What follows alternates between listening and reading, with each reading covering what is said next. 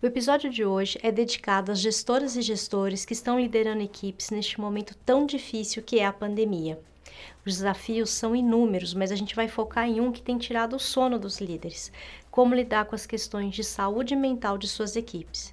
Chegam até nós perguntas sobre o que fazer, como proceder, qual o padrão de ação diante do sofrimento.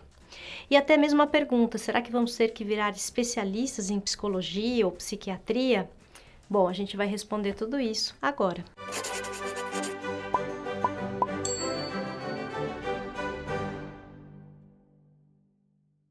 Segundo o Fórum Econômico Mundial, os prejuízos causados pela perda de produtividade em razão da falta de investimentos em prevenção e cuidados com a saúde mental no mundo chegam a 2 trilhões e 500 bilhões de dólares ao ano.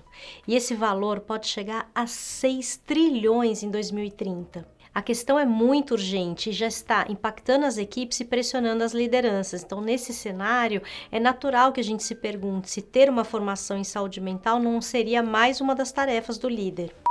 Muita calma nesse instante. O líder vai mesmo precisar conhecer um pouco sobre esse tema, mas talvez o melhor caminho não seja esperar que os gestores, além de tanta coisa que eles já fazem, saibam tudo sobre saúde mental, né? Não cabe numa pessoa só. Senão, daqui a pouco, quem vai estar com problema de saúde mental é o próprio líder. O trabalho em saúde mental é complexo, multidisciplinar, transdisciplinar. As pessoas que trabalham com isso são super especializadas. Você precisa ter anos de estudo, de prática para poder trabalhar com esse tema é uma coisa técnica, sabe? Então, de um lado, devagar com esse andor, e de outro, embora não sendo super especializados, tem sim muita coisa que o líder pode fazer. Vamos ver? Justamente, dá para fazer muita coisa mesmo sem precisar se especializar no assunto. Hoje a gente separou algumas recomendações para apoiar você, gestor e gestor, a cuidar desse desafio que não tá fácil. A primeira coisa, e talvez a mais importante, é não ter medo ou preconceito em relação à saúde mental. Você pode estar pensando, não, mas isso eu não tenho, o que é ótimo, mas é preciso lembrar que muitas pessoas têm, que a sociedade ainda é cheia de tabus e preconceitos em relação ao tema. Então, o desafio não está apenas na questão em si, mas também na necessidade de ajudar as pessoas, as empresas, a sociedade como um todo a mudar sua visão. A gente vai precisar lembrar para as pessoas que saúde mental é só mais um tema de saúde e que pode, deve ser endereçado como qualquer outro. Tipo as campanhas de prevenção de diabetes, dos problemas cardíacos ou do câncer de mama, por exemplo, que hoje em dia são tão bem aceitas. Eu já falei disso aqui, mas contra os tabus é sempre importante repetir, porque que é tão natural cuidar do nosso corpo e não da nossa mente, hã? A gente ouve muito que falar sobre saúde mental é falar sobre um tema muito pesado, que as pessoas têm medo ou que não sabem falar sobre isso. Sim, muito desse peso é verdade, mas boa parte do desconforto vem desse preconceito que a gente está falando. Então é sempre importante lembrar que ninguém tem uma depressão, uma crise de pânico, de ansiedade, porque é fraco, não é uma frescura que a pessoa um dia começou a ter. Ninguém resolve sofrer porque quer. Os transtornos mentais muitas vezes levam as pessoas pessoas a ter comportamentos particulares ou necessidades especiais, mas a gente não precisa ter medo nem preconceito porque o outro é diferente da gente. Então a primeira recomendação é olhar para o preconceito de frente e superar essa barreira. Segundo ponto, aprenda a reconhecer o sofrimento o seu e o do outro. Aceitar-se vulnerável e aceitar a vulnerabilidade das pessoas é um exercício essencial. Isso nem sempre é muito fácil para um líder. Então, observe o seu mundo interno, perceba os seus sentimentos e os seus sofrimentos. Aprenda a reconhecer os sinais que indiquem que algo não vai muito bem. Parece uma tarefa simples, mas não é. Seja porque a gente está num momento de muita sobrecarga, seja porque a vida nos puxa para um lado automático de viver, seja porque simplesmente não é costume a gente fazer uma pausa para nos perceber. Que é um exemplo clássico? Não é incomum que uma pessoa já esteja esgotada e não consiga notar, que ela só vá se dar conta do sofrimento quando tiver algum tipo de colapso, como a burnout. Então se pergunte como vai o seu nível de estresse. Além dos aspectos subjetivos, observe também aspectos objetivos. A sua saúde física está bem cuidada?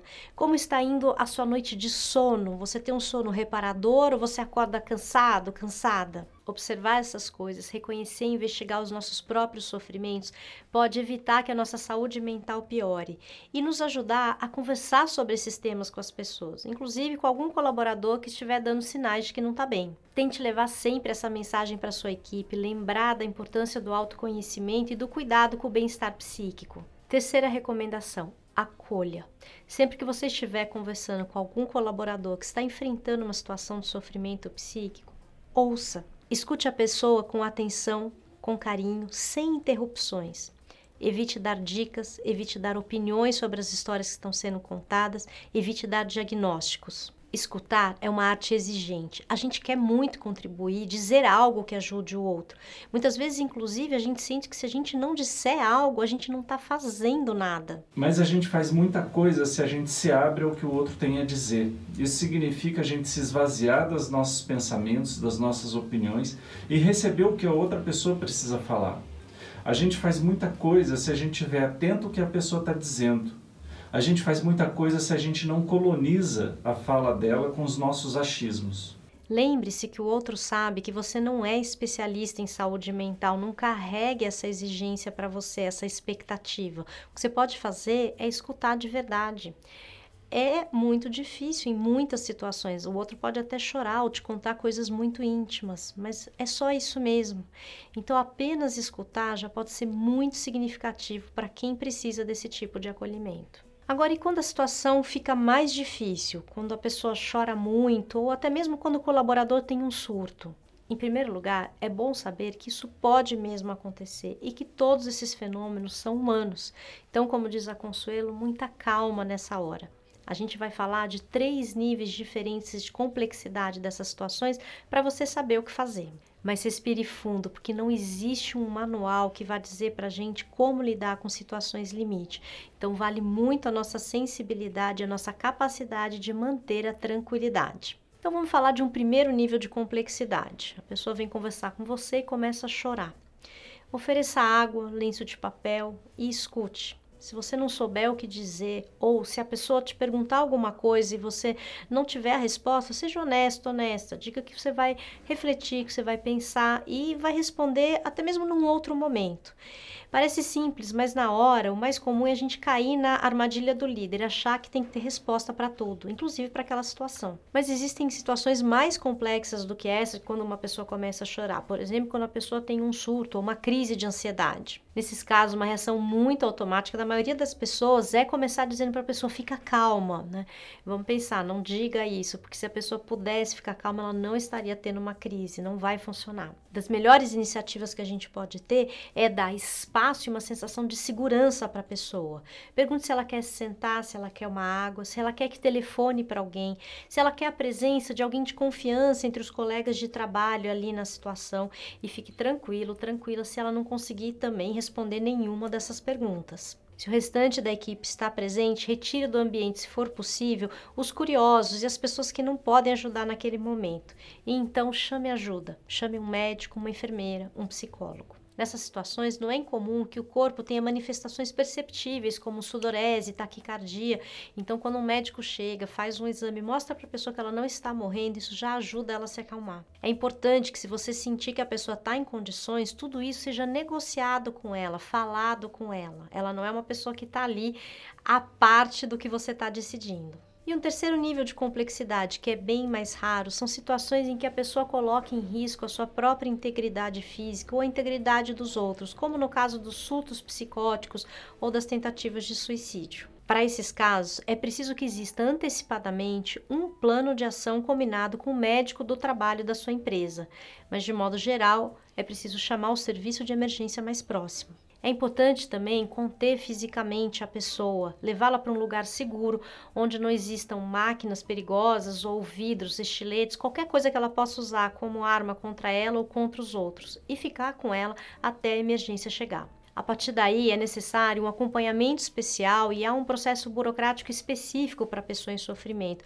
E também é preciso oferecer um apoio para as pessoas que testemunharam o ocorrido. Para tudo isso, você vai precisar de um especialista em saúde mental nas empresas. Para todos os casos, sejam os mais leves ou esses três mais complexos que a gente acabou de citar, você sempre pode usar uma técnica que é a valorização das qualidades da pessoa que está sofrendo e das boas relações dela. Essa técnica é importante porque ajuda a pessoa a se conectar com aquilo que dentro dela é bom, que não é ameaçador. Além disso, com essa técnica, você mostra que as qualidades dela continuam vivas dentro de você, ou seja, você guarda consigo aquilo que ela tem de melhor.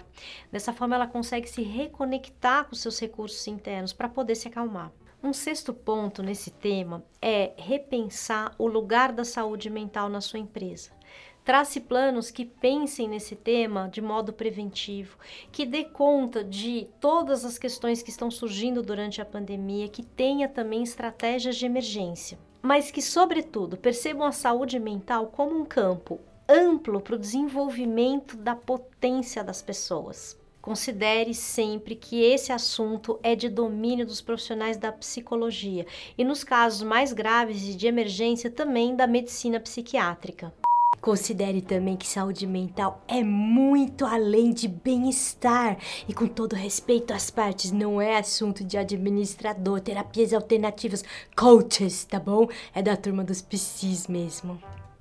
É sempre bom pensar que um programa de saúde mental é também um programa de saúde institucional, organizacional. Isso quer dizer que, através de uma filosofia de prevenção, cuidado e transformação da organização do trabalho, quer dizer, através do desenvolvimento de uma cultura psi, não só vamos evitar que as pessoas sofram tanto, como vamos ajudá-las a desenvolver a sua potência. Esperamos que esse episódio seja muito útil para você gerir as suas equipes. Não, pera, pera, que eu ainda não fiz o nosso merchan.